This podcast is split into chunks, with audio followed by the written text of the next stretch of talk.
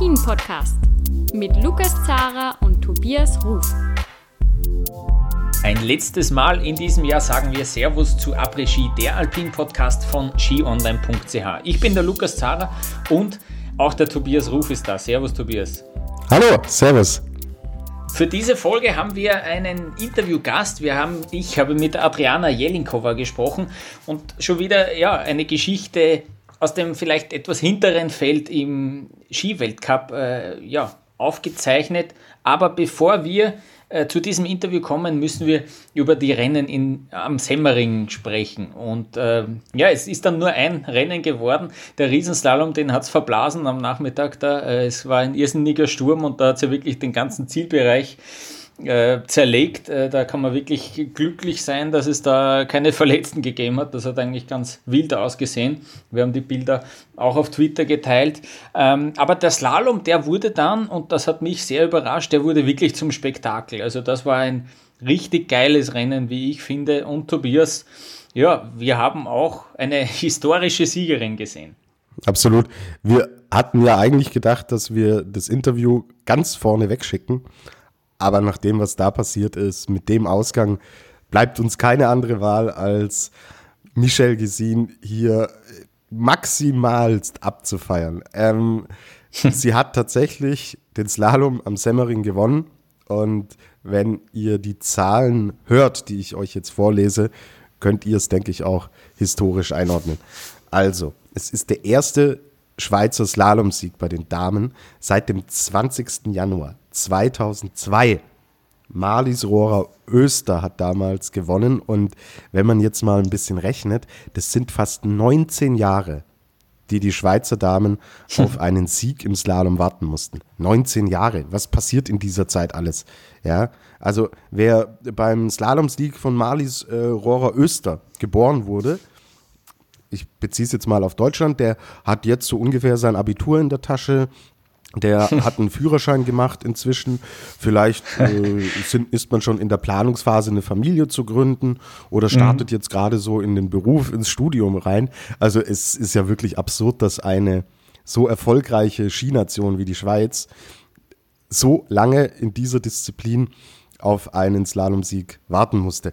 Es war für Michel Gesin der erste Weltcupsieg überhaupt. Ja? Mhm. Und auch hier kommen dann wieder so historische Dinge mit ins Spiel. Genau acht Jahre nach ihrem Weltcup-Debüt feiert sie ihren ersten Sieg. Und wo hat sie ihr Weltcup-Debüt gegeben? Natürlich am Semmering. Also eine wunderschöne Geschichte.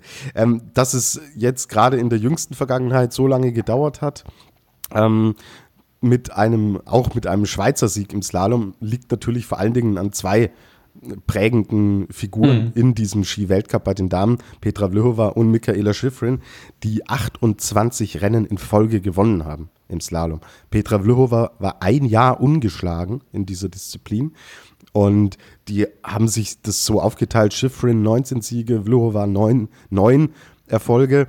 Auch das ist natürlich eine Wahnsinnsbilanz und ich glaube, es ist selbst für die beiden jetzt gut, dass diese Geschichte auch mal zu Ende geht, weil sowas fährt dann irgendwie natürlich immer mit. Man wird immer darauf angesprochen. Und das gilt vor allen Dingen für die Schweizer Damen. Und Michel Gesin hat es auch gesagt, es hat echt genervt, ja, dass man immer darauf angesprochen wurde, dass man so lange schon auf diesen Sieg wartet. Ähm, die Marlies Rohrer Öster, die hat sich total gefreut und hat sich in dem Interview mit, mit Blick auch gemeldet und gesagt, so, hey, sie ist mega happy, dass das endlich der Vergangenheit angehört und dass wir jetzt wieder eine Schweizer Dame da ganz oben haben, ist natürlich sensationell. Und Michelle Gesin hat in, in dem Moment ihres Triumphes, war, waren wunderbare Emotionen, sie hatte Tränen in den Augen, es haben sich alle mit ihr gefreut zeigt natürlich auch, Lukas, du hast ja mit ihr hier in unserem Podcast auch schon ein kurzes Interview führen dürfen. Könnt ihr immer noch reinhören? Ein Jahr, ja, genau, ein Jahr ist her. In Lienz genau vor einem Jahr, ja, und jetzt mhm. schließt sich der Kreis. Na, jetzt sehr cool. Schließt sich der Kreis, haben sich alle mit ihr gefreut. Zeigt natürlich auch, äh, wie beliebt sie ist und was für eine positive Ausstrahlung sie hat. Das transportiert sie ja tatsächlich auch nach draußen. Und ähm, sie hat in diesem Moment des Erfolges auch nicht nur an sich gedacht, sie hat äh, nämlich gleich auch an ihre Teamkollegin, an Wendy Holdener gedacht, weil auf ihr lag eigentlich die Last, dieses Slalom, äh, diesen Slalomfluch endlich zu beenden. Sie wartet ja noch immer auf diesen, äh, auf diesen Sieg im Slalom und er will einfach nicht kommen und Gisin hat gleich gesagt, so heute bin's ich und das nächste Mal ist es die Wendy, die dann wieder oben steht und das zeigt hm. natürlich auch, wie geerdet diese Michelle Gisin ist und wie weitsichtig sie natürlich auch insgesamt unterwegs ist. Also ähm, wirklich toll, eine tolle Geschichte und ähm, tolle Emotionen, aber natürlich auch ein äh, tolles Rennen, das sie abgeliefert hat. Ja, sie hat äh, in beiden Durchgängen hat sie die zweitschnellste Zeit gefahren. Sie war nach dem ersten Durchgang wirklich nur zwei Hundertstel waren es, glaube ich, hinter Michaela Schifrin zurück mhm. und hat dann ähm, im zweiten Durchgang ein richtiges Brett vorgelegt bekommen von der Kathi Linsberger, über die sprechen mhm. wir gleich noch. Ja, und Michaela Schifrin hat gezeigt, dass sie wieder da ist, ja, dass sie wieder ganz oben damit reinfahren kann, aber diese ganz große Dominanz, ich glaube, es ist so ein ersten, erstes kleines Fazit, das wir jetzt zum Jahreswechsel ziehen können, die ist einfach weg. Die Pause scheint zu lang gewesen zu sein. Bei den anderen hat sich einfach auch wirklich was weiterentwickelt und Schifrin ist voll dabei, aber, und das ist ja nur gut für uns alle, dass wir jetzt mal eine Ergebnisliste sehen, wo äh, Michelle Gisin Erste wird, Kathi Linsberger Zweiter ist und äh, zum Beispiel auch eine, eine Wendy Holdener, die dann Fünfte geworden ist, wirklich dran ist an Vlhova und an Schifrin. Und es ist einfach eine Tendenz, die wir dann auch im Riesenslalom zum Beispiel sehen, wo so eine Marta Bassino inzwischen auf Augenhöhe, wenn nicht sogar einen, einen kleinen Step sogar schneller ist als eine Vlhova. Jetzt hast du sie schön wieder äh, reingebracht, die Marta Bassino. Sehr elegant gemacht. Naja, ja. Lukas, ich habe ja vor der Saison gesagt, dass ich sie relativ weit oben habe. Das Ding mhm. muss ich natürlich ausspielen, wenn mal ein Tipp aufgeht. Genau. Aber du weißt, was ich meine. Ähm, diese, mhm. diese brachiale Dominanz von Löwer und Schifrin in den technischen Disziplinen, sie geht, sie neigt sich dem Ende entgegen. Und das ist eine tolle Entwicklung, weil wir letztes Jahr hier auch bei Après-Ski wochenlang immer über Rennen gesprochen haben, wo wir von Sekundenabständen zwischen mhm. Blehova Schifrin und dem Rest des Feldes gesprochen haben. Und das ist natürlich eine wahnsinnig coole Geschichte und mit Michelle Gesin als Siegerin ähm, umso schöner, umso sympathischer. Vielleicht kurzes, äh, kurze Zusammenfassung dann Wendy Holdener, die sich ja auch schwer getan hatte, die mit sich selbst auch, ja, doch schärfer ins Gericht gegangen ist, hat sich mit einem wirklich guten fünften Platz zurückgemeldet. Melanie Meillard aus Schweizer Sicht ist da noch 20. geworden. Ähm, ja, okay, da geht sicherlich noch mehr. Ähm, und was für Giesins perfektes Wochenende noch gefehlt hat, wäre natürlich gewesen, wenn wir den äh, zweiten Durchgang im Riesenslalom gesehen hätten, weil ähm, ja, da war sie auch auf dem Weg, wirklich äh, dieses Podium, das sie ja auch da wirklich ähm, immer noch verfolgt, um dann endlich mal alle Podien voll zu machen. Sie war dritte nach dem ersten Durchgang. Schade, dass abgebrochen wurde, aber Mai kommt im alpinen Skisport natürlich vor. Lara Gutberami lag da als Sechste auch tatsächlich gut äh, auf Kurs, auch wenn die Holdener als Elfte. Also ja, rundherum ein gutes Wochenende der Schweizer Frauen, das natürlich komplett überstrahlt wird von dieser 19-jährigen Durststrecke, die beendet ist. Aber Lukas, fast wäre es nichts geworden mit dem Ende der Durststrecke. Weil ja, ja, genau. eine mhm. Österreicherin die Gießen da richtig herausgefordert hat. Mhm, genau, nämlich äh, allen voran Kathi Liensberger. Die hat wirklich, die hat den besten Lauf gefahren, den ich von ihr bis jetzt gesehen habe. Also was die im zweiten Durchgang, sie ist dritte gewesen nach dem ersten und knallt dann dort äh, Laufbestzeit hin. Und da habe ich, also der war wirklich, man hat das gesehen, dass die nochmal wirklich um einiges besser gefahren ist als alle anderen, die davor ähm, gefahren sind. Gut, das ist natürlich jetzt leicht zu sagen, wenn dann auch die Zeit schneller ist, aber man hat es wirklich auch mit freiem Auge gesehen. Und da war es dann echt schon, pff, da kurz, äh, kurz der Gedanke da, okay, das könnte sogar wirklich reichen, weil ihr da wirklich ein, ein idealer Lauf ausgekommen ist. Und dann die Michelle Giesin, eben elf Hundertstel, war sie dann nochmal schneller. Und äh, das, das, das Interessante ist ja, dass Giesin doch recht, ja, ähm, gar nicht so spektakulär fahrt, sage sag ich jetzt einmal, weil die sehr, sehr eine ruhige Fahrweise hat im Slalom und deswegen ist es auch sehr schwer einzuschätzen, ob das jetzt schnell ist oder nicht. Ähm, und äh, ja, das war es einfach. Sie ist so konstant, die Michelle Giesin. Äh, warum, warum ein Alzel äh, schneller? Aber Kathi Liensberger wirklich alle Achtung, die hatte jetzt schon äh, den dritten Podestplatz jetzt in dieser Saison äh, im Slalom. Also die ist wirklich, die ist wirklich an der Spitze dabei. Das, das, das macht Spaß, äh, auch aus österreichischer Sicht nicht schlecht. Ähm, nicht wirklich, wirklich cool. Was ich auch noch ähm, spannend finde, Kathi Truppe ist zweitbeste Österreicherin geworden auf Platz 6 Sie hatte Startnummer 1 und ich finde, das hat, äh, das hat ihr deutlich geholfen. Sie ist Vierte geworden nach dem ersten Durchgang, hat da wirklich einen, einen fehlerfreien Lauf hingelegt. Im zweiten dann ist, hat sie sich nicht mehr ganz so leicht getan, ist eben auf Platz 6 zurückgefallen, aber trotzdem für sie äh, ein super Ergebnis, weil sie sich damit in der ersten Startgruppe in den Top 7 festsetzen kann und auch eben in einem Lauf zumindest mal schneller als zum Beispiel Petra Vluhova sein kann. Ja? Äh, Petra Vluhova generell hat, dürfte da bisschen vielleicht sogar mit dem Material zu kämpfen gehabt haben, weil sie zweimal die sechstbeste Laufzeit gefahren ist. Ähm, ja, ganz komisch eigentlich. Ähm, da hat man wirklich nicht so gewusst. Der Schnee war doch ein bisschen eigen, ein bisschen griffiger, als man das vielleicht äh, erwartet hätte. Vielleicht hat sie sich da auch vergriffen dann im Material. Und Michaela Schiffrin, das muss man schon noch sagen, die hatte im zweiten Durchgang dann doch einige Fehler, sogar einige Patzer, die äh, ist dann vielleicht auch mit diesen Wannen, die dann schon da waren, nicht so gut zurechtgekommen, wie das davor spektakulärerweise Liensberger und Giesing gezeigt haben und ist dann da eben zurückgefallen. Ja, und äh, generell auch, was mir noch aufgefallen ist, dass Kathi Gallhuber eigentlich einen guten ersten Lauf gezeigt hat. Da war sie, wenn mich jetzt nicht alles täuscht, zwölfte, muss ich nochmal nachschauen, genau zwölfte war sie. Und dann leider den zweiten Lauf wieder verpatzt, ja, äh, ist dann nur 26. geworden. Ähm, das war so das erste Mal, das war der beste Lauf seit langem, den ich von ihr gesehen habe im ersten Durchgang und dann leider wieder zurückgefallen. Also die ist so ein bisschen im Strudel drin, dass sie da ähm, die war ja mal wirklich Weltspitze, hat Bronze gewonnen bei Olympia. Ähm, schade, ja. Ähm, aber ähm, der erste Durchgang hoffentlich gibt ihr Mut. Ja.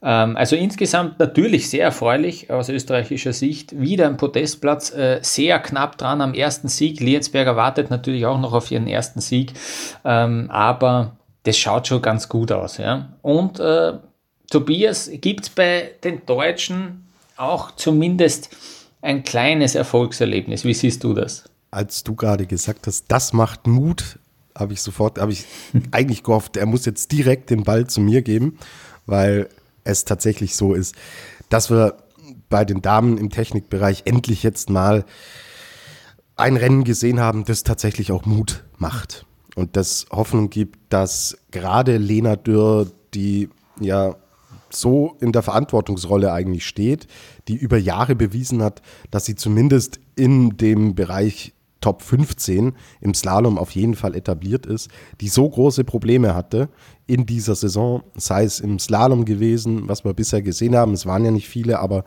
ähm, äh, vor allen Dingen auch im Riesenslalom, wo sie in, die letzten Rennen eigentlich auch gar nicht mehr angetreten ist, sondern sich primär die Sicherheit wieder über den Slalom holen wollte, dass sie jetzt endlich mal ein Ergebnis gezeigt hat, das wirklich gut ist. Ja, für die Phase, in der sie sich befindet.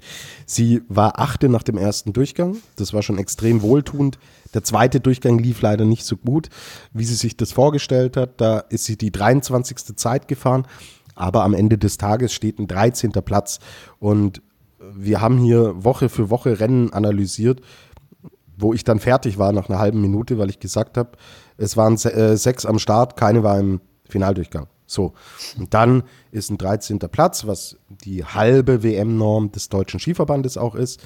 Ihr wisst es, ein Platz unter den Top 8 oder zwei unter den Top 15 Berechtigten für die interne Qualifikation des Deutschen Skiverbandes. Das hat sie jetzt mal in der Tasche. Das wird ihr zum Jahresabschluss doch Mut machen und zeigt auch, dass ja, dass es doch noch geht, dass ich es nicht komplett verlernt habe, dass auch die Abstimmung mit dem Material in Ordnung ist. Ein achter Platz nach dem ersten Durchgang ist eine gute Leistung von der Lena Dürr. Und ja, dann, was, oh, was mir wirklich leid getan hat, ist, die Andrea Filser, die es auch echt schwer, schwer hatte in der Saison, die es nie gepackt hat, da in den zweiten Durchgang zu kommen. Und dann ist sie 15. nach dem ersten Lauf. Hat mich sehr überrascht, weil sie auch mit einer relativ hohen Startnummer natürlich rangehen muss in so ein Rennen. Dann die 15 beste Zeit fährt, sich qualifiziert, eine gute Ausgangsposition hat. Wir wissen, aus, dem, aus den Sphären kann sich es auch noch schön attackieren lassen. Sie hat es dann leicht überzogen und ist relativ früh ausgeschieden im zweiten Durchgang. Dennoch, auch das ist ein Mutmacher, dass jetzt nicht nur Lena Dürr da in den zweiten Durchgang kommt, sondern auch eine Andrea Filser mit einer guten Position. Und Andrea, es gibt zum Trost von mir den Felix der Woche, weil ich mich auch sehr geärgert habe am Fernseher, aber da doch das Positive mitnehme und sage, hey, darauf lässt sich aufbauen. Also, Felix der Woche geht an Andrea Filzer. Lukas, ich lese ganz kurz vor, wie es im Gesamtweltcup und im Slalom-Weltcup mhm. steht. Und dann kommen wir endlich zum Interview, das du geführt hast. Da mhm. steckt nämlich eine sehr spannende Person und eine sehr spannende Geschichte dahinter. So, Gesamtweltcup. Petra Vlhova, erste 515 Punkte. Zweite ist Michelle Gesin, 427 Punkte. Die ist inzwischen dran, bis auf ein Rennen. Also man sieht, mhm. die Gisine, die hat was vor und behaltet mir die auf jeden Fall auf dem Zettel. Dritte Michaela Schifrin, 335 Punkte und dahinter geht super knapp zu. Also Bassino, Brignone sind gleich auf, Gotcha, äh, Liensberger, selbst eine Corinne Sutter, wenn wir dann wieder Speedrennen sehen, äh, auch eine Lara Gutberami, die sind alle relativ nah beieinander in einer Range von circa 100 Punkten, ist auf jeden Fall eine spannende Geschichte bei den Damen in diesem Jahr. Und dann schauen wir kurz auf die Slalomwertung. Petra Vlhova, 250 Punkte, Michelle Gesin 225 Punkte, Kathi Linsberger 200, Michaela Schifrin 185. Ich glaube, das sind auch die vier, die am Ende des Tages diese kleine Kugel unter sich ausmachen werden. So, mhm. jetzt aber zu unserem heutigen Gast, Lukas. Mit wem haben wir genau gesprochen und worum ging's und wie war's? mhm. Genau, ich habe mit Adriana Jelinkova gesprochen. Sie ist äh, eine niederländische äh, Skifahrerin, Skirennfahrerin. Sie ist äh, 25 Jahre alt, ist in Tschechien geboren, in Brno und ähm, hat aber äh, in den Niederlanden gelebt und äh, ja, hat äh, zwei, ja, hat äh, Skibegeisterte, Skiverrückte fast schon äh, Eltern und ist so zum Skifahren gekommen und ist dann mit, äh, ja, im, im, im, Schulalter ist sie nach Österreich gezogen, ist dort in die, in die Skimittelschule zunächst gegangen in Bad Gastein und dann äh, auch weiter ins Skigymnasium gegangen und hat dort sozusagen wirklich eine Skiausbildung bekommen und äh, fährt jetzt auch eben regelmäßig im Weltcup mit und hat in Lech Zürs mit Platz 10 im Parallelrennen ihr bis dato bestes Weltcup-Ergebnis eingefahren. Und äh, ich finde diese Geschichte, ja, diese Geschichten, die man vielleicht nicht so kennt, immer sehr spannend. Deswegen habe ich mir gedacht, vielleicht äh, bekommen wir sie für ein Interview und das äh, ist mir gelungen sozusagen. Deswegen hören wir uns jetzt an. Äh, das Interview mit Adriana Jelinkova ist nicht ganz eine halbe Stunde lang, aber sehr spannend, wie ich finde. Viel Spaß!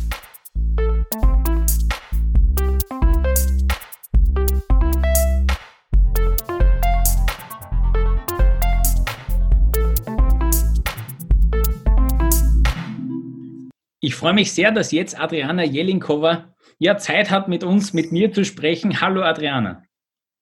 Hallo. Ähm, Adriana, erklär mal kurz, du, du startest für die Niederlande, hast aber äh, eigentlich einen österreichischen Dialekt auch. Äh, kannst du kurz erklären, wie du sozusagen äh, zum Skifahren gekommen bist?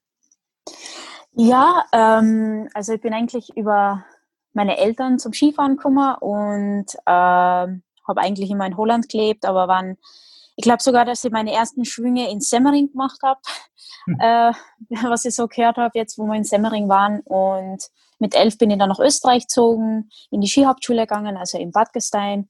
Und genau, dann im Skigymnasium in Saalfelden. Und ja, jetzt bin ich noch immer da. Genau. Und deine, und deine, Eltern sind aus den Niederlanden, oder?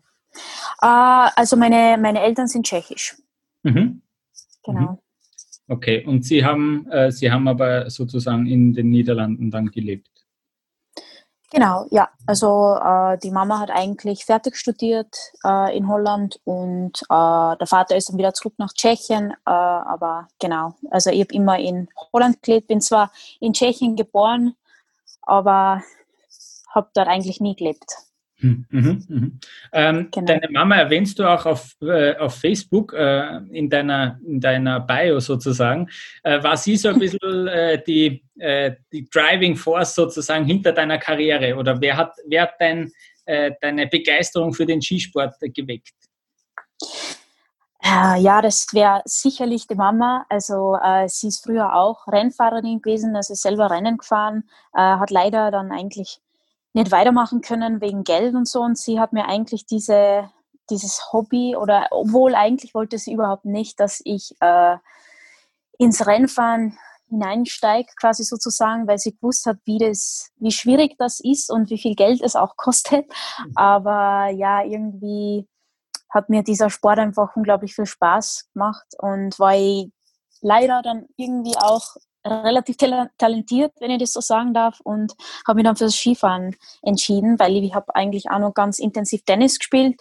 Mhm. Äh, aber ja, genau, dann habe ich mich fürs Skifahren entschieden und ja, diese Leidenschaft kommt sicher von der Mama, obwohl mein, mein Vater eigentlich auch ähm, sehr gerne Ski, also Ski fährt und ja, aber meine Familie, meine Familie ist generell relativ sportlich. Also von dem her gibt es viele Sportarten. Mhm. Und hat es kurz die Überlegung gegeben, dass du vielleicht sogar Tennisprofi wirst?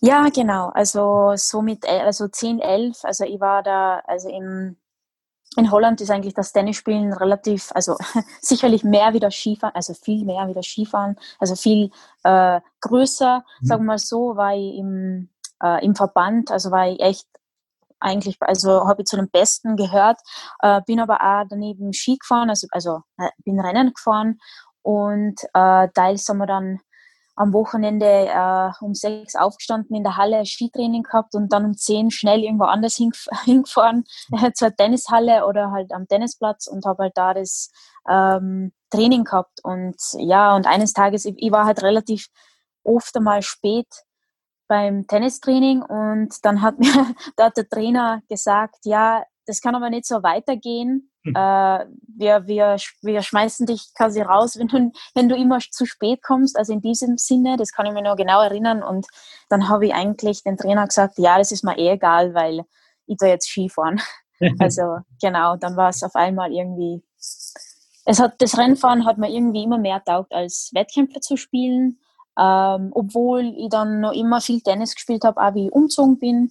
Also in Gastein, also in Bad Gastein habe ich dann auch im Sommer eigentlich wieder angefangen, um fürs Verein zu spielen und haben auch Wettkämpfe gespielt. Und ähm, ja, es ist einfach ein saugeiler Sport, sagen wir mal so. Und ja. das, das ist immer cool. Und das daneben zu machen. Quasi. Die Begeisterung für den Tennissport, die teile ich. Ja, die, ich finde das auch ein sehr cool. Genau. Ähm, wie war das denn jetzt? Du hast, schon, du hast schon gesagt, du bist also nach Bad Gastein dann, glaube ich, gekommen als, als, ähm, als Junge, als Junge ähm, in die Schule. Wie war das als Niederländerin äh, nach Österreich zu kommen und dort äh, sozusagen Skifahrerin werden zu wollen? Ah, also ich war sicherlich also eine Außen Außenseiterin, das war klar. Äh, hab, äh, hab also sicher Freund, also äh, viele Freunde gemacht und so und es war eine super Zeit. Äh, für mich war das eigentlich relativ äh, am Anfang war mir das egal, dass ich jetzt eigentlich nicht wirklich gut Deutsch geredet habe oder so oder so. Ich habe es eigentlich im Sommer dann noch schnell irgendwie, haben wir irgendwelche Bücher gekauft und dann habe ich mir ein bisschen was selber beigebracht und dann bin ich da in die Hauptschule gegangen, was eigentlich ganz anders war als ähm, für mich die normale Schule, also in Holland. Also ich bin in eine Montessori-Schule gegangen, also das war ganz anders. Ähm, und ja, es, es, also ich kann mich noch recht gut erinnern, wo eigentlich alle zuerst einmal Hochdeutsch geredet haben und ein bisschen langsamer und dann, ja, als Kind, das, das war mir eigentlich relativ egal. Ich wollte eigentlich nur eins und das war Skifahren, Rennfahren und einfach die, ja, wieder Hermann Mayer werden. Das war immer so Aha. mein äh, Idol. Also das war echt mein mhm. Idol und ähm, also echt richtig großes Vorbild. Also sein Buch habe ich da auch gelesen. in zwei verschiedenen Sprachen und ähm, ja, es, es, es war es war teils ähm, nicht so einfach, weil weil ich doch im Bezirkscup und die, die Landescups habe ich eigentlich ähm, äh, in gewissen Jahren relativ dominiert. Und ähm, ich hätte mir eigentlich erwartet, dass, dass, ich, dass mich die Österreicher so ein bisschen vielleicht so nehmen würden oder, mhm. oder ich weiß nicht, vielleicht hätte ich das Idee gehabt, dass, dass ich dann vielleicht einmal als Österreicherin mhm. am Start gehen werde. Ähm, aber das war eigentlich ganz ähm, eigentlich das Umgekehrte, weil irgendwie war es wahrscheinlich schwierig, schwierig, um das zu akzeptieren, dass da irgendeine Holländerin mhm. relativ gut und schnell fährt und äh, ja und habe mich dann eigentlich so entschieden, um für Holland zu fahren, ähm, obwohl das eigentlich überhaupt nicht mein Plan gewesen wäre. Aber also es war schwierig, weil ich immer diese Aus also diese Ausländerin war, aber aber es war eine richtig super Zeit und ich würde gleich nochmal machen. Also ich habe äh, super, meine beste Freundin ist auch aus Gastein und ja, es ist, es war, ich bin froh, dass ich es gemacht habe. Also ich hätte es nochmal gemacht. Sehr spannend, ja. Ähm, Hat es in irgendeiner Art und Weise geholfen, dass ja Marcel Hirschers Mutter auch Niederländerin ist? Hat das dann, bist du da öfter dann darauf angesprochen worden? Na, eigentlich, eigentlich überhaupt nie. Na, hm. eigentlich ist es erst später gekommen und ähm, habe ich das früher, da, da war natürlich der Hirsch noch nicht so groß. Also da war zuerst einmal der mhm. Hermann Mayer und so und das ist jetzt eigentlich die letzten, was weiß ich, zehn Jahre oder so gewesen. Äh, es ist doch, äh, mhm. sind doch relativ viele Jahre sind ähm, äh, vorbeigegangen, aber na, eigentlich, eigentlich nicht so. Es haben eigentlich relativ viele Leute gar nicht gewusst, dass, ähm, dass seine Mama eigentlich Holländerin ist. Mhm. Und, äh, aber umso witziger das war, weil natürlich auch die Holländer dann oft durch über einen Ma Marcel äh, geschrieben haben, weil es einfach, ja, weil jeder möchte natürlich einen Anteil haben an so, an so was Großen oder, ja. Ich glaube, äh, in Österreich, das kennt man eh sehr gut, wenn, wenn irgendwer im Weltcup gewinnt, dann, dann sucht man immer irgendwie äh, eine Zwischenstelle, dass der Servicemann vielleicht der Österreicher ist und so weiter. Das ist sehr gut nachvollziehen. Ja, ich glaube, das, genau, ich glaube, das funktioniert überall so, ja. Wie, jetzt ist natürlich das Interessante, wie, wie geht es dem niederländischen Skiverband? Es gibt auf jeden Fall einen. Ähm, wie wie ist der aufgebaut ja. und wie, ähm, wie, ja, wie groß ist der? Ähm, also eigentlich ähm, ist der Skisport generell äh, relativ groß in Holland. Also es gibt echt sehr viele äh, Leute, die das Skifahren wirklich, wirklich lieben. Äh, das sieht man auch. Die, Tourismus, also eigentlich der Großteil ist, das sind Holländer. Ähm, und es, es ist eigentlich groß, aber der Rennsport selber ist ähm, relativ unbekannt. Also da wird es jetzt ein bisschen besser, ähm, dass es ein bisschen also zum Vorschein kommt, weil eigentlich interessieren sich die Holländer natürlich mehr fürs Eislaufen oder so.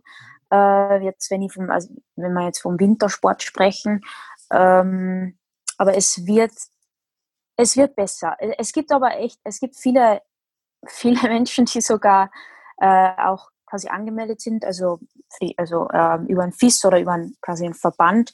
Mhm. Äh, aber ein richtiges System gibt es da nicht. Also wir sind da eigentlich, äh, müssen wir da alles irgendwie selber machen und schauen, dass wir uns Sponsoren suchen und der Beitrag vom Verband, ist, also es war eigentlich viele Jahre gar nichts und, und jetzt ein bisschen, aber weit, es reicht natürlich weitaus nicht ähm, für, für eine Saison. Und das ist natürlich auch einfach, ja, jedes Jahr oder nach jeder Saison überlege ich mir eigentlich, okay, wie mache ich weiter, geht es noch? Und es ist, es ist nicht einfach mhm. ähm, von dem her, weil einfach das, das, normalerweise wird man sagen, so, dass man eigentlich äh, ein bestimmtes Budget oder so kriegt bei mhm. irgendeinem so Land, der was zwar das Skifahren, wo Skifahren nicht das Wichtigste ist, aber man kriegt halt irgendwas oder einen Anteil, aber so ist das eben in Holland leider nicht. Mhm. Und müssen wir da selber sehr viel finanzieren. Hm, mhm. Okay, ich fasse also zusammen, dass der Breitensport durchaus,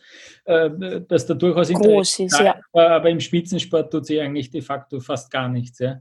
Mhm. Genau, ja, das versuchen wir natürlich zu verändern. Mhm. Und äh, da war natürlich der ähm, zehnter Platz in Lech war relativ hilfreich, weil das doch echt groß geworden ist, obwohl mir das eigentlich gar nicht mehr so interessiert, was in Holland passiert, weil äh, mehr, mir wäre das viel viel mehr wert, wenn ich jetzt in ORF ein Interview habe oder so, weil einfach der mhm. Rennsport in Österreich ist so gespielt, also so, so wichtig ist mir das Skifahren. Ja, in Holland ist es vielleicht, wenn man Fußball spielt oder äh, das oder das Eislaufen oder was weiß ich, aber das ist für mich nicht so. Und, und ich lebe schon so lange in Österreich, dass mir das eigentlich gar nicht mehr so wichtig ist, obwohl das noch leicht ist, war ganz, ganz gut, weil, weil es durch äh, große, weil, weil durch, ja, es, es, also ich bin in vielen Zeitungen gestanden und ähm, ja, das, das ist doch ganz gut, vielleicht auch für zukünftige Sponsoren oder ja. Hm, auf jeden Fall, ja. Sehr gut. Ja. Wie, wie, schaut denn jetzt das Training aus? Wie trainierst du? Äh, du? Du hast schon gesagt, es gibt jetzt also keine, keine,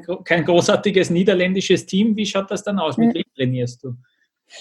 Ähm, also ich habe einen Privattrainer und äh, leider noch keinen Servicemann, den ich, also den wir eigentlich gerne haben würden, aber geht sich halt vom Geld, Geld auch nicht so aus äh, zurzeit.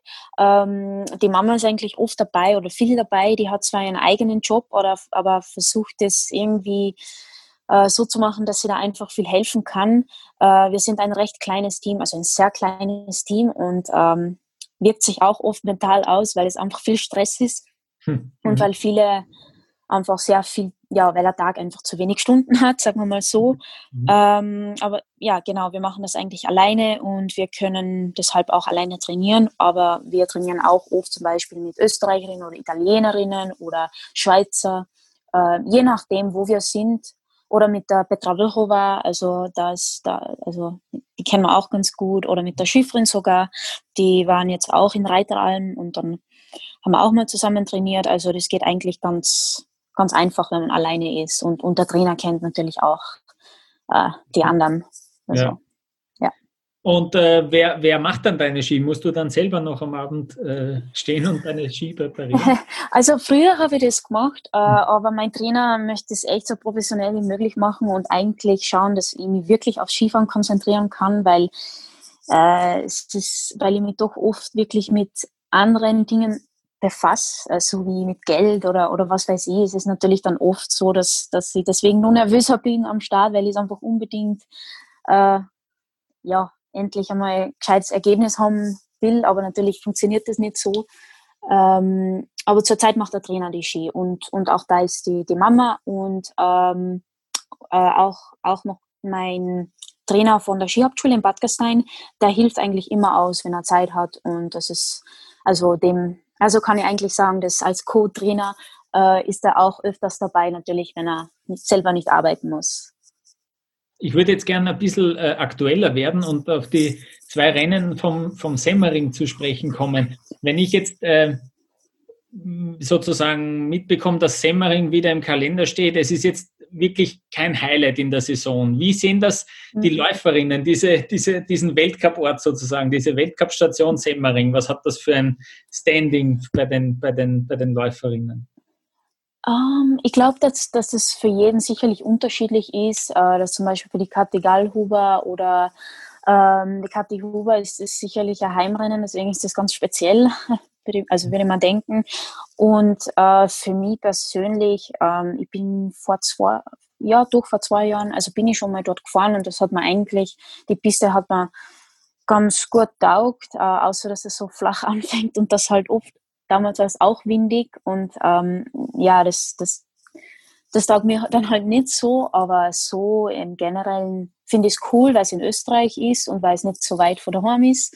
Mhm. Ähm, und ja, ist sicherlich ein lässiger Ort, obwohl ja heuer keine Zuschauer waren und normalerweise wäre da meine Familie aus Tschechien, weil es aus Brünn ist ja auch nicht so weit, mhm. ähm, wären da normal auch hinkommen zum Zuschauen und das hat natürlich heuer auch gefehlt. Also das war schon schade.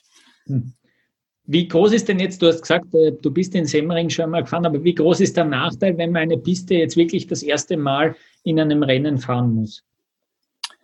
Ähm, ich glaube, das ist wiederum für jeden unterschiedlich. Ähm, ich persönlich war immer gewohnt, dass ich Core-Training habe vor, vor dem Rennen, wie zum Beispiel die Österreicher oft haben oder auch die Italiener, die jetzt vor, im Vorhinein zwei Wochen vorher im Grundplatz oder so trainieren oder, oder wie der Österreicher in Sölden vorher, äh, finde ich es persönlich gar nicht so schlimm, wenn es das erste Mal ist, weil weil es ab und zu irgendwie instinktiv besser läuft. Aber es gibt sicherlich auch äh, gewisse Strecken, wo du einfach froh bist, dass das äh, schon gefahren bist, wie ich glaube äh, Zagreb oder so, also das ist jetzt ein Slalom, ähm, weil es einfach gewisse Eigenschaften gibt, die ja, äh, die man dann irgendwie besser fährt, wenn man es besser kennt. Also ja, also je nachdem, was für Piste und je nach Läufer, glaube ich, ist das unterschiedlich. Mhm, mh.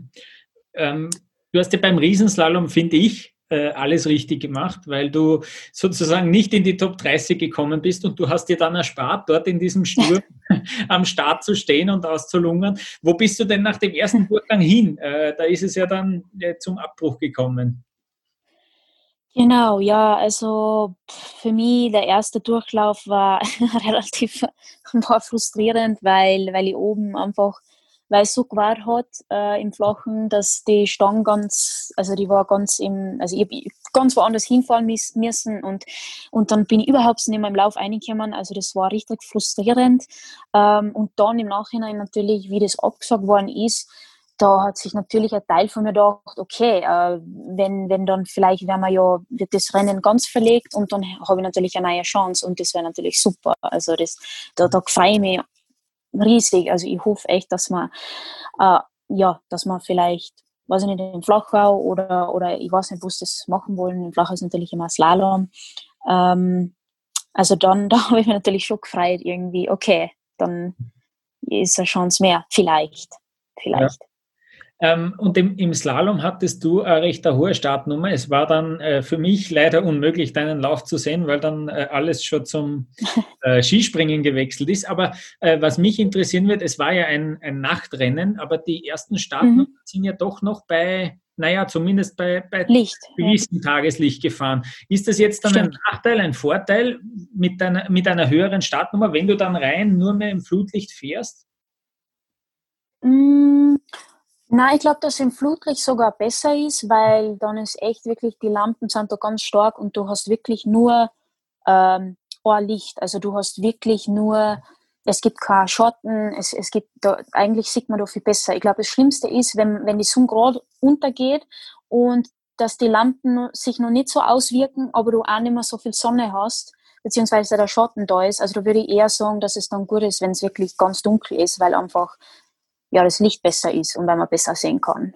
Mhm. Ähm, würdest du Slalom, also Riesenslalom ist eher deine stärkere Disziplin oder würdest du das ja. äh, widersprechen? Ja, okay. Und, äh, ja, das sicherlich zur Zeit, genau. ja.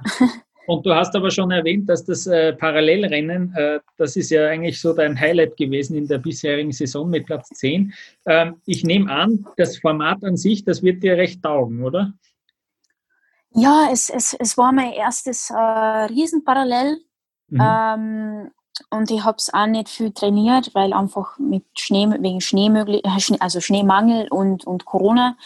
Äh, deswegen war das für mich ganz was Neues. Äh, aber es hat mir ja, es hat mir voll taugt. Also ich finde das voll cool. Ich muss sagen, dass ich vielleicht ein bisschen skeptisch war äh, im Vorhinein, weil ich mir gedacht habe, okay, äh, durch, wir haben einen 30 Meter Radius Ski, äh, wie soll man da bitte herein, sich da hereinquetschen oder hineinquetschen zwischen den Abständen, was doch zwischen 16 und 18 Meter sind.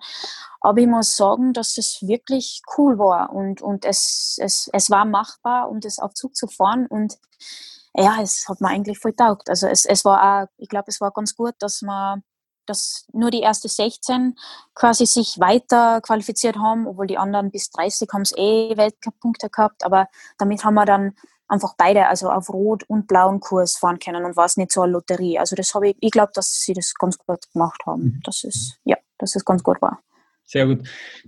Im ORF wirst du, das ist mir jetzt nicht nur einmal äh, aufgefallen, äh, sozusagen vorgestellt, wenn du fährst, mit den Worten, dass du den äh, Ausrüstervertrag von Kathi Liensberger übernommen hast bei Kestle.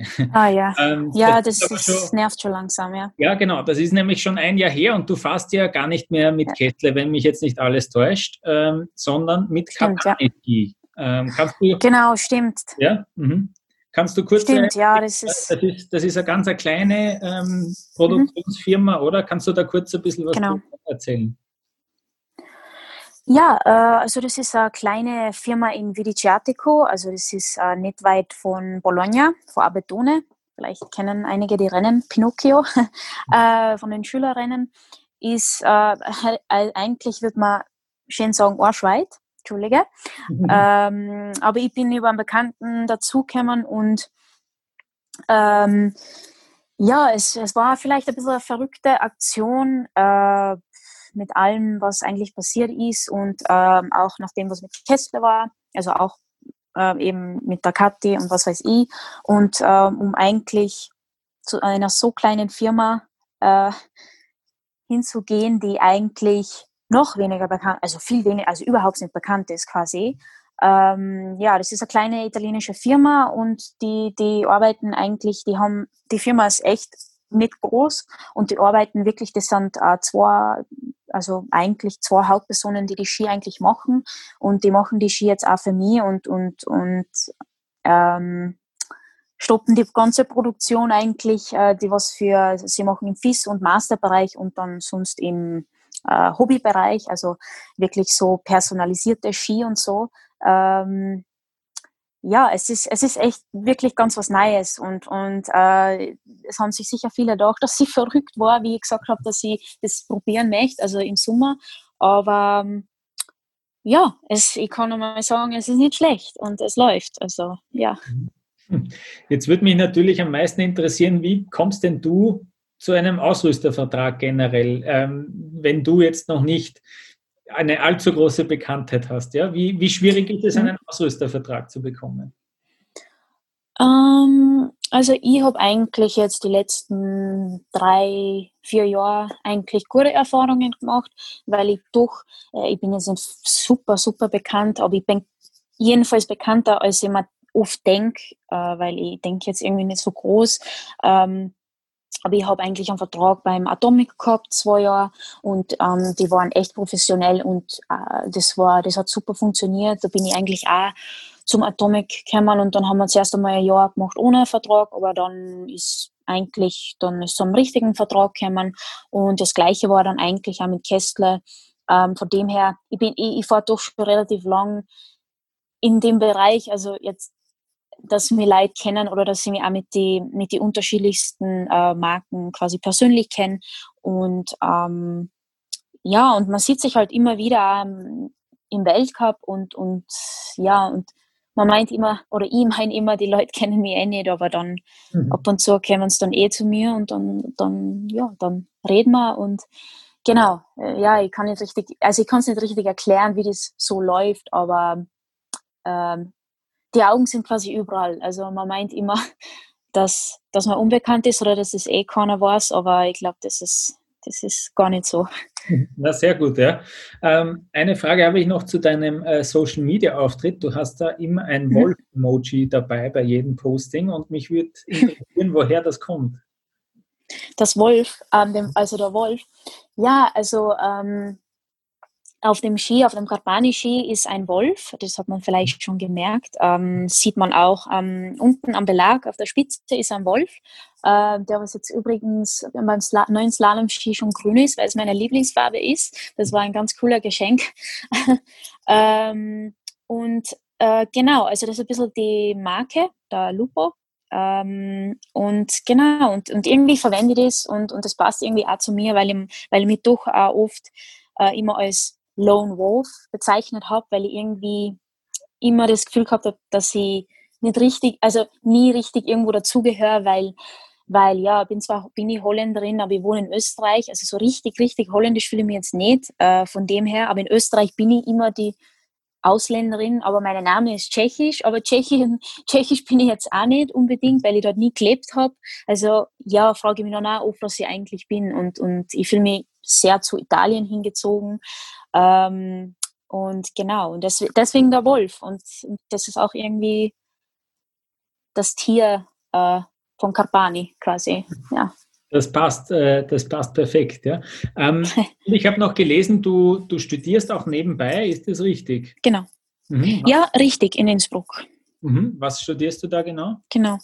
Äh, Erziehungswissenschaften. Ähm, ich habe äh, nach der HIP wollte ich eigentlich einmal, also nach dem Skigymnasium, nach dem Abschluss, wollte ich natürlich einmal Pause haben, aber dann, ich bin doch ein richtiger Studiertyp und tue unglaublich gern ähm, studieren, lesen, was auch immer. Ähm, sonst verkopfe ich mich noch zu viel im Skifahren. Mhm. ähm, und genau, es ist aber richtig schwierig, um, um eigentlich neben, nebenbei zu studieren, weil doch wirklich überall Anwesenheitspflicht ist. Und in dem Fall bin ich eigentlich zu Erziehungswissenschaften gekommen, äh, würde ich eigentlich normalerweise, hätte ich nie gefunden, äh, oder hätte, hätte mich nie so richtig interessiert. Aber ich muss sagen, ist auch viel Psychologie dabei und das ist genau, was mich auch interessiert. Also genau, also nebenbei bin jetzt im fünften Semester und ja, vielleicht nächstes Semester kann ich vielleicht eine Bachelorarbeit schreiben. Also schaut ganz gut aus. Nicht schlecht, ja. Ähm, ja. Jetzt noch einmal zum Sportlichen äh, die letzte Frage. Was sind denn so die Ziele für, für den Rest von deiner Saison? Um, ähm, jetzt, um, ähm, also erstens einmal locker Ski zu fahren und mich, und runter zu, also, also beim Rennen eigentlich so zu fahren wie im Training. Das ist, glaube ich, immer das, das Erste, was, was mir Rennen, also was einmal das erste Ziel ist. Äh, und natürlich diese zweite Läufe fahren, das ist klar, weil das Potenzial ist da und es ist sicherlich realistisch, weil das in Courchevel, das ist noch lange nicht, also ich kann, ich habe noch viel mehr drauf und mhm. das, das weiß ich. Und ähm, genau, Cortina hat man natürlich auch noch. Ich, ich, hoffe, dass alle Rennen stattfinden werden. Mhm. Ähm, und Cortina ist natürlich ja voll schön. Italien, es kann hm. nicht besser sein. Äh, ja, keine Ahnung, vielleicht gibt es ja eine Top 15 Platzierung oder irgendwas. Ich, hm. ich tue da ungern irgendwie zu viel sagen, weil ich mich aufs Skifahren konzentrieren möchte und nicht aufs Ergebnis, aber ja, schauen wir mal. Hm, sehr gut. Ja, wir werden, wir werden das beobachten. Adriana, vielen Dank. Ähm, alles Gute und wir sprechen uns Danke. ja kurz vor dem Jahreswechsel. Deswegen äh, Prosit Neujahr und guten Rutsch in 2021. danke, danke ebenfalls.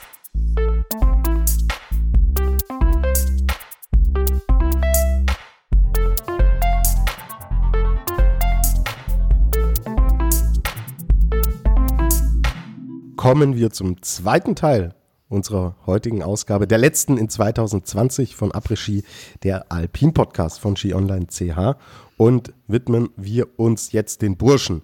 Wir haben zwei Rennen gesehen. In Bormio einen Super-G und eine Abfahrt. Den Super-G hat gewonnen Ryan Cochran Siegel aus den USA mit einer brachialen Leistung und einem wirklich überragenden Vorsprung, den wir so im Speed-Bereich eigentlich auch selten sehen. Es waren 79 Hundertstel am Ende, die der Amerikaner vor Vincent äh, Kriechmeier hatte. Dritter wurde der Norweger Adrian Smiset äh, Sierrestedt. Und ja, Ryan Cochrane-Siegel hat gerade im oberen Teil, also was er oben und im Mittelsektor gefahren ist, war nicht von dieser Welt. Irre. War eine ja. wirklich sensationell gute Leistung. Und er gehört ja schon wirklich länger auch mit dazu zur Weltspitze. Aber das, was wir seit ein paar Wochen auch sagen, Lukas, dass sich bei den Amerikanern wirklich bemerkbar macht, dass dieses reguläre Training, Speed-Training, das sie im Sommer durchführen konnten. Aufgrund der Corona-Situation durften viele nicht ausreisen und da auch diese längeren Strecken dann in Übersee in den USA oder in Südamerika fahren. Die Amerikaner konnten, durften es und das macht sich bemerkbar. Äh, ich ich wäre der allererste gewesen, der gesagt hat, ja okay, Gröden war gut, da sind sie immer gut. Ähm, schauen wir uns das jetzt an, äh, ob das wirklich nochmal gelingt. Aber jetzt glaube ich es ihnen, ja. Jetzt glaube ich es ihnen, dass der, vor allem der, der Cochrane-Siegel, dass der gut drauf ist, unglaublich. Und dieser zweite Sektor, ich habe es mal angeschaut, äh, er war über sechs Zehntel schneller äh, über diese Passage, wo auch die Traverse im Super-G ist man die ja mehr oder weniger geradeaus runtergefahren und dann über diesen San Pietro-Sprung, da war er über sechs Zehntel schneller als der zweitschnellste in diesem äh, Abschnitt. Das ist unglaublich, dass es, dass es äh, in 30 Sekunden einen Abschnitt gibt, vor allem im Super-G in einer Speed-Disziplin, äh, wo man so schnell sein kann. Schneller als die ganze Konkurrenz, ist irre. Ja, und sechs Zehntel. Also, wenn am Ende im Ziel einer sechs Zehntel Vorsprung hat, sagen wir schon, boah, der hat die Konkurrenz mhm. zerlegt, aber der schafft es in einem Sektor. Also ist ein Wahnsinn und es ist kollektiv ein riesiger Aufwärtstrend da im US-Team. Da werden wir uns, denke ich, nach der Saison auch nochmal Zeit nehmen und schauen, dass wir uns da mal einen Experten auch reinholen, der da wirklich auch näher dran ist und uns da auch mal erklärt, was da gerade sich so hm. im riesigen Schatten von Michaela Schifrin eigentlich entwickelt, weil die Namen, die wir jetzt im Spiel haben, die Ergebnisse, die kommen, ähm, die Konstanz, die inzwischen auch drinnen ist, die ist schon bemerkenswert. Also da ist eine große Skination gerade wieder voll im Kommen und ja, nicht nur bei den Damen, sondern hier wirklich auch mit einem Ryan äh, Cochrane-Siegel oder einem Tommy Ford in, im Riesenslalom-Bereich. Respekt ist tatsächlich wirklich auffällig und freut uns sehr. So, da hat es noch nicht gereicht für den allerersten Saisonsieg der Österreicher.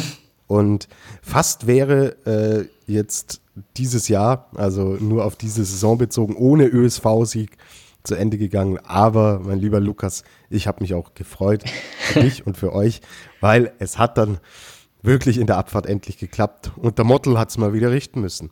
Ja, ja. Meier gewinnt die Abfahrt äh, mit vier Hundertstel. Also Kotschon-Siegel, fast acht Zehntel, ja, im Super-G. Und in der Abfahrt sind es vier Hundertstel am Ende, die Matthias Meyer vor Vincent Kriechmeier, zweimal Zweiter, liegt und ähm, Urs Krienbüll sechs Hundertstel dahinter. Also das sind ja Abstände irre, hm. aber dir wird's wurscht sein, Lukas. Endlich hat's geklappt. ja, genau, ist mir, ist mir wurscht. Na, äh, eben, wie du, wie du sagst, normal sind wir ja im Super-G richtig enge Abstände gewohnt. Jetzt war es in der Abfahrt so und das hat irgendwie, das hat auch Vincent Griechmeier damit begründet, dass die Sicht besser war als im Training, äh, in der Abfahrt dann und dass es leichter zu fahren war als im Training, hat er gemeint, obwohl wir einige Stürze gesehen haben. Und er hat gesagt, ja, das klingt ein bisschen komisch, aber es war tatsächlich leichter zu fahren im Training, nämlich im Sinne von leichter bei diesen, bei den bei den brenzligen Passagen, die man vornherein schon auf dem Radar hat. Und dann gab es eben einzelne Passagen, da kommen wir auch gleich dazu, da sind dann auch zwei Schweizer gestürzt, wo man es nicht erwartet hätte und die waren dann kniffliger zu fahren. Aber man hat wieder gesehen, dass Bormio wirklich eine extrem brutale Strecke ist und dass man die unbedingt brauchen im, im Weltcup-Kalender. Das ist äh, immer ein Spektakel. Ja. Ähm, gut, und zu den Österreichern natürlich. Also wo ich habe mir dann angeschaut, wo Matthias Meyer dieses Rennen gewonnen hat. Das war eigentlich schon im oberen Streckenabschnitt. Äh, einerseits in dieser Gleitpassage mit der einen langgezogenen Linkskurve und dann in diesem Super-G-ähnlichen Teil eigentlich. Ähm, Anfahrt zur Traverse. Dort war er, dort war er eigentlich der schnellste und dort hat er die Zeit dann auch äh, herausgeholt. Ähm, Vincent Kriechmeier, der war ganz, ganz oben der schnellste und dann über die Traverse ähm, mit bei den schnellsten, hat aber dann im unteren Streckenabschnitt auch Zeit verloren und ähm, deswegen, ja, am Ende sind es diese 400 ähm, irrsinnig enges Rennen, aber dass es dann ein Doppelsieg wird, äh, ist natürlich sehr schön für den, für den ÖSV. Da geht ein bisschen, da atmen jetzt alle mal tief durch.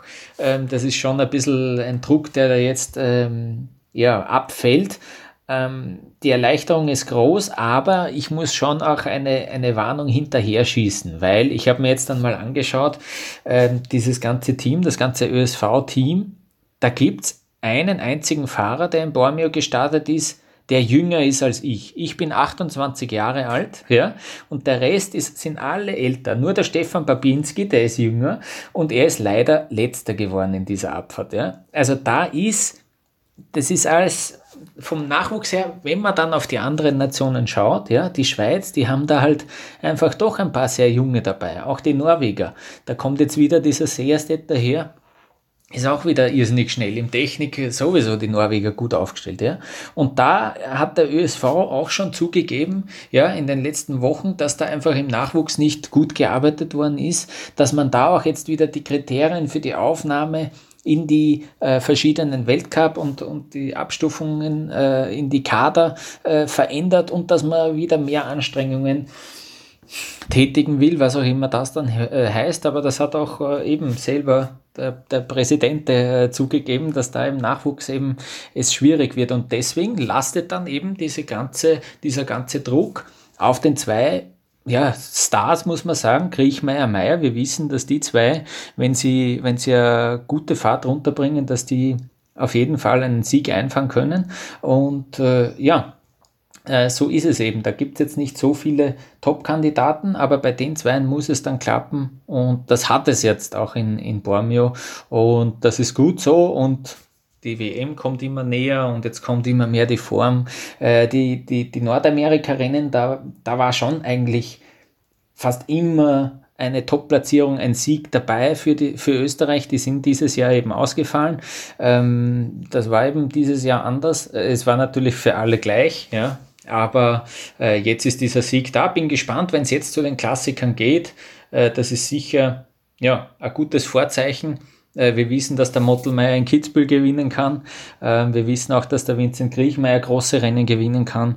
Also da bin ich zuversichtlich und das ist recht cool. Wenngleich eben, wenn man die zwei jetzt äh, ignoriert sozusagen, da gibt es nur den Max Franz in den Top 20 und dann äh, eben Läufer, die auch schon im fortgeschrittenen Alter sind und trotzdem Probleme haben, sich wirklich im Weltcup äh, zu etablieren und festzusetzen. Und das ist halt schwierig. Das hat natürlich mit Verletzungen zu tun auch und so weiter. Äh, wenn ich da diese Namen äh, alle, alle vorlese und, und an die Namen denke, Hannes Reichelt genauso verletzt gewesen wie Daniel Hemmetsberger und so weiter. Also dieser ganze Kader natürlich immer wieder in der Entwicklung ähm, stecken geblieben, beziehungsweise bei Hannes Reichelt schon im, im Herbst seiner Karriere äh, ausgebremst. Aber ja, äh, sehr cool natürlich für Österreich. Das steigert vielleicht auch wieder das Interesse am Skirennsport jetzt in Österreich. Und wie gesagt, die, die richtig großen Hammer und Highlights äh, kommen jetzt im Jänner dann. Ja. Ähm, Tobias, ich würde gleich überleiten. Äh, wir haben oft darüber gesprochen, dass äh, der beste Österreicher vielleicht sogar für Deutschland fährt. Wie ist es denn dem DSV da in Bormio gegangen insgesamt? Ja, wenn man die Brücke so angehen, dann ist der beste Deutsche wieder ein Österreicher gewesen. mhm. Es ist aber wirklich bemerkenswert, wie konstant Romet Baumann in dieser Saison fährt. Ich kann mich an kaum eine Saison von ihm erinnern, in der er wirklich so konstant da oben und da vorne mitgefahren ist.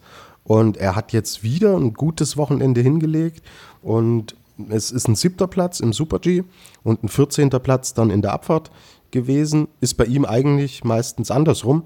Aber ich denke, er wird vor allen Dingen auch das gute Super-G-Ergebnis natürlich da auch mitnehmen. Da geht es dann auch wieder immer um das Thema Startplätze und deswegen wird er das, denke ich, an diesem Wochenende so unterschreiben. Und er fährt's gut, er fährt's total konstant und hat sich sowas in, in Abwesenheit von Thomas Dresen, hat er sich inzwischen so auf ein Level mit Andreas Sander wirklich zum Teamleader etabliert. Und das ist doch nochmal eine Entwicklung, die man so wahrscheinlich auch nicht erwartet hatte mhm. und bestätigt ihn aber jetzt, dass dieser Verbandswechsel vor eineinhalb hm. Jahren vom österreichischen zum deutschen Skiverband eine wirklich gute Entscheidung war. Und im Herbst seiner Karriere blüht er da nochmal richtig auf und deswegen von ihm ein gutes Wochenende. Er war dann auch der beste DSV-Starter, den wir gesehen haben. Andreas Sander ist nicht wirklich zurechtgekommen jetzt mit dem, mit dem äh, Bormio, mit den Rennen in Bormio. Ich wollte schon Wochenende sagen. Ich weiß nicht, wie es mm, euch geht. Ja, ja. Ich komme mit den, mit den Tagen äh, völlig durcheinander. Ähm, also Sander und Bormio hat leider nicht so geklappt, wie man es erhofft hatte. Im Super G, was ja seine stärkere Disziplin ist, hat er auch einen brutalen Linienfehler gehabt. Also da ist er ähm, wirklich an einem Tor, kurz vor Schluss, ist er da in, irgendwo gefahren. Also das war, ähm, hat wahnsinnig viel Zeit gekostet und ihm dann letztlich auch eine Platzierung, wie wir es eigentlich von ihm kennen, also jenseits der besten zehn. Und ja, ein 20. und 19. Platz, okay, geht natürlich besser, kann er besser, wird er auch uns wieder besser zeigen. Peppi Ferstl unverändert, leichte Verbesserung in den Platzierungen, aber es will nicht in die Gänge kommen. Man weiß nicht, also es sieht immer sehr äh, ein, Ticken zu passiv aus, äh, wie er fährt. Und ja, deswegen hoffen wir auf bessere Zeiten im neuen Jahr für Peppi Ferstl. Hervorheben will ich einen, der, weil du natürlich auch äh, gerade über den Nachwuchs und jüngere, Nachwuchs in Anführungsstrichen, über jüngere Fahrer im Speedbereich gesprochen hast. Und da ist Simon Jocher, auf den 15. Platz gefahren im Super-G. Sein bestes Weltcup-Ergebnis. Simon Jocher ist 24 Jahre alt. Es ist einer, der wirklich langsam an den Weltcup herangefahren wurde. Und zwar hat der ähm, ja vor fast genau einem Jahr in, ähm, am 20.12.2019 in, in Gröden hat er überhaupt seinen ersten Weltcup-Einsatz äh, gehabt. So. Und man hat ihn jetzt langsam rangeführt. Und ja, da stehen dann jetzt Ergebnisse von 37. in der Abfahrt von Gröden, 15. im Super-G von Bormio, 26. in der Abfahrt von Bormio.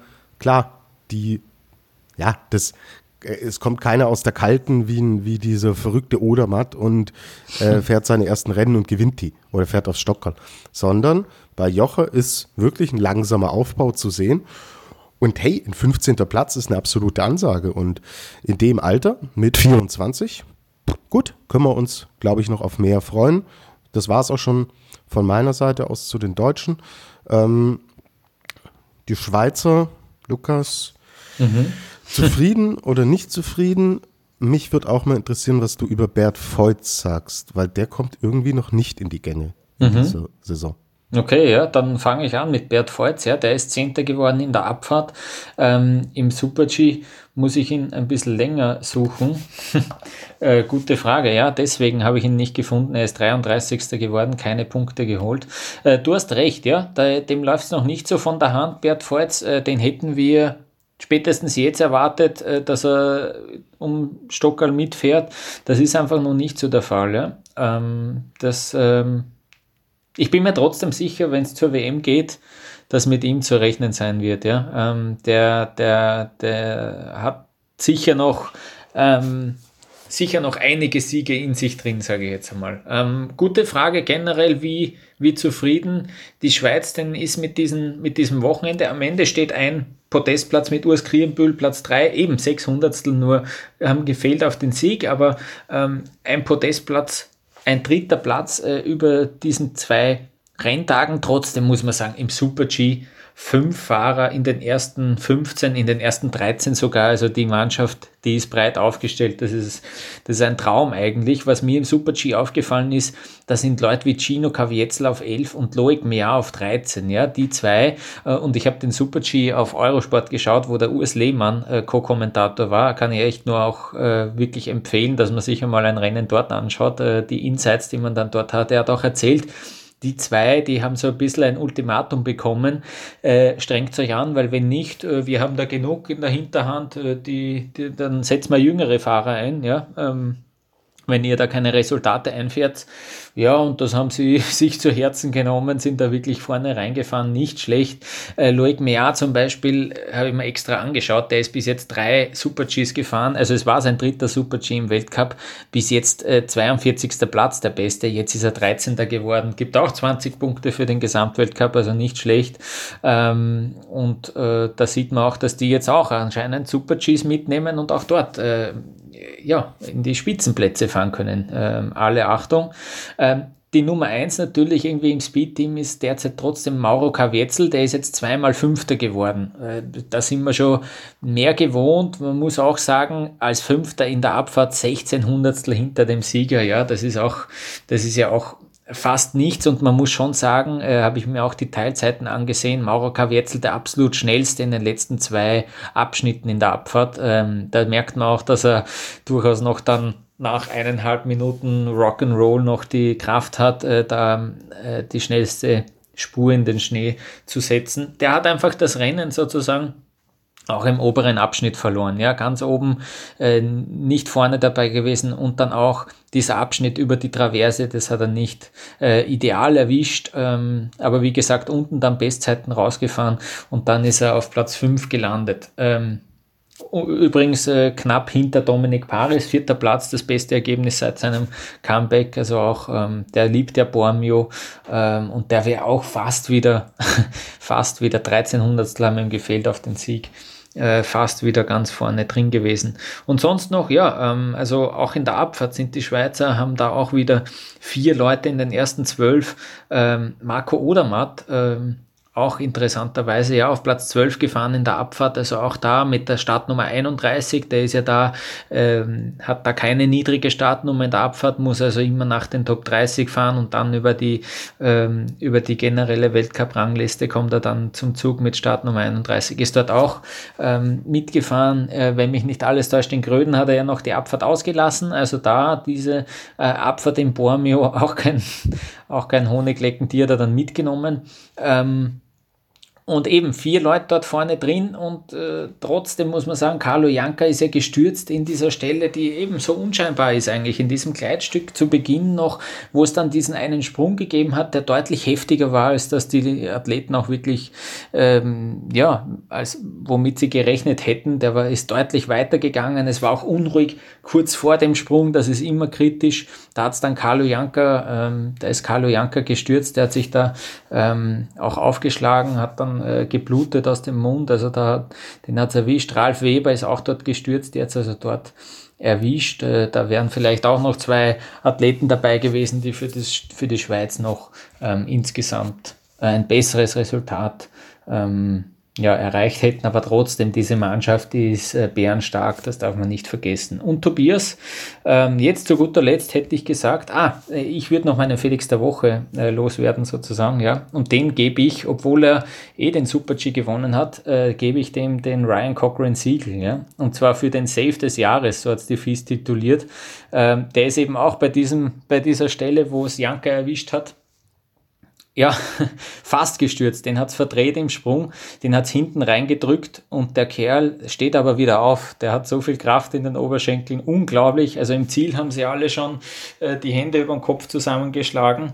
Äh, die, die Athleten, die schon unten waren, weil sie mit einem heftigen Sturz gerechnet haben. Cochrane Siegel, der ist aufgestanden, ist weitergefahren äh, und ist wirklich noch äh, Top-Zeiten dann auch gefahren und unten hätte es ihn fast noch einmal bei diesem einen Schnapper kurz vor dem Zielsprung hätte es ihm auch noch mal äh, fast erwischt, das hat er auch abfangen können, also nicht schlecht und dafür äh, vielleicht auch ein bisschen, bisschen Glück dabei gewesen, deswegen der Felix der Woche von meiner Seite an Ryan Cochran Siegel. Und jetzt äh, zu, zum Schluss schauen wir noch auf die Weltcup-Wertungen ähm, bei den Männern. Genau, fangen wir wieder mit dem Gesamtweltcup an. Ja, und der Hund ist schon wieder vorne zum Jahreswechsel. Mhm. Also Alexander Ormond Kilde, der, also es ist Wahnsinn. Es sind zwar nur drei Pünktchen auf Alexis Pantiro, aber wer auf eins steht, steht auf eins. So. und er zeigt, dass das keine Eintagsfliege war und dass es nicht nur Corona war und äh, wegen des frühzeitigen Saisonabbruchs äh, war, dass er da letztes Jahr in der letzten Saison letztes Jahr, letzte Saison den Gesamtweltcup gewonnen hat. Er ist jetzt einfach wieder Erster. So. Und wir haben viele ähm, Technikrennen gesehen. Wir haben jetzt aber auch schon eine ordentliche Anzahl an Speedrennen und ja, Kilde steht auf 1, 465 Punkte. Pantero 462 Punkte. Dann, aha, Marco Odermatt, 391 Punkte auf dem dritten Platz, weil jetzt ist wirklich schon so eine Zeit, wo wir so langsam auch ja, kleine Referenzen in Richtung Saisonende vielleicht denken können. Es kommen aber noch super viele Slaloms. Das dürfen wir immer nicht vergessen. Mhm. Und deswegen möchte ich auch ihn nicht abschreiben, Henrik Christoffersen, der 312 Punkte hat, der in Madonna den Slalom auch gewonnen hat und da eine tolle Aufholjagd hingelegt hat. Also schreibt es mir den nicht ab, aber es wird wieder eine enge Geschichte. Und ich finde es schön, dass vor allen Dingen mit Kilde auch wieder ein Speedfahrer da ganz vorne mit dabei ist. Gefällt mir gut. So, dann schauen wir noch schnell in die Abfahrtswertung rein. Und auch hier Kollege Kilde auf 1, Mottelmeier auf 2, Kilde 190 Punkte, Meier 158 Punkte und Ryan Co äh, Cochran Siegel 136 Punkte. Zuletzt der Super G Mauro Caviezel, erster 225 Punkte. Alexander Ormond Kilde, zweiter 172 Punkte. Und Vincent Kriechmeier ist dritter mit 141 Punkten. Und Lukas, damit können wir das Jahr 2020 eigentlich beschließen, oder? So machen wir es. Äh, ich esse jetzt noch meine letzten übrig gebliebenen Weihnachtskekse mm, und nehme mir vor, nehme mir vor, im neuen Jahr vielleicht ein bisschen weniger zu naschen. Ja, mal schauen, ob es funktioniert, ob es aufgeht. Du, kann, du kannst es dir erlauben, Lukas, wenn ich das Na so gut. sage. Ja. Also gönn dir und wie sagt der Thomas Dresen immer, wir Abfahrer, wir essen einfach gerne. Und da wir so oft über die Abfahrt sprechen, Lukas, müssen wir da auch gerüstet sein. Damit wir wissen, worüber wir reden, jawohl. In diesem Sinne, Tobias, ich wünsche dir hier äh, guten Rutsch und auch unseren Hörern, wenn sie es noch vor, vor Neujahr äh, hören, vielleicht äh, hören sie es auch erst im neuen Jahr. Auf jeden Fall alles Liebe für 2021.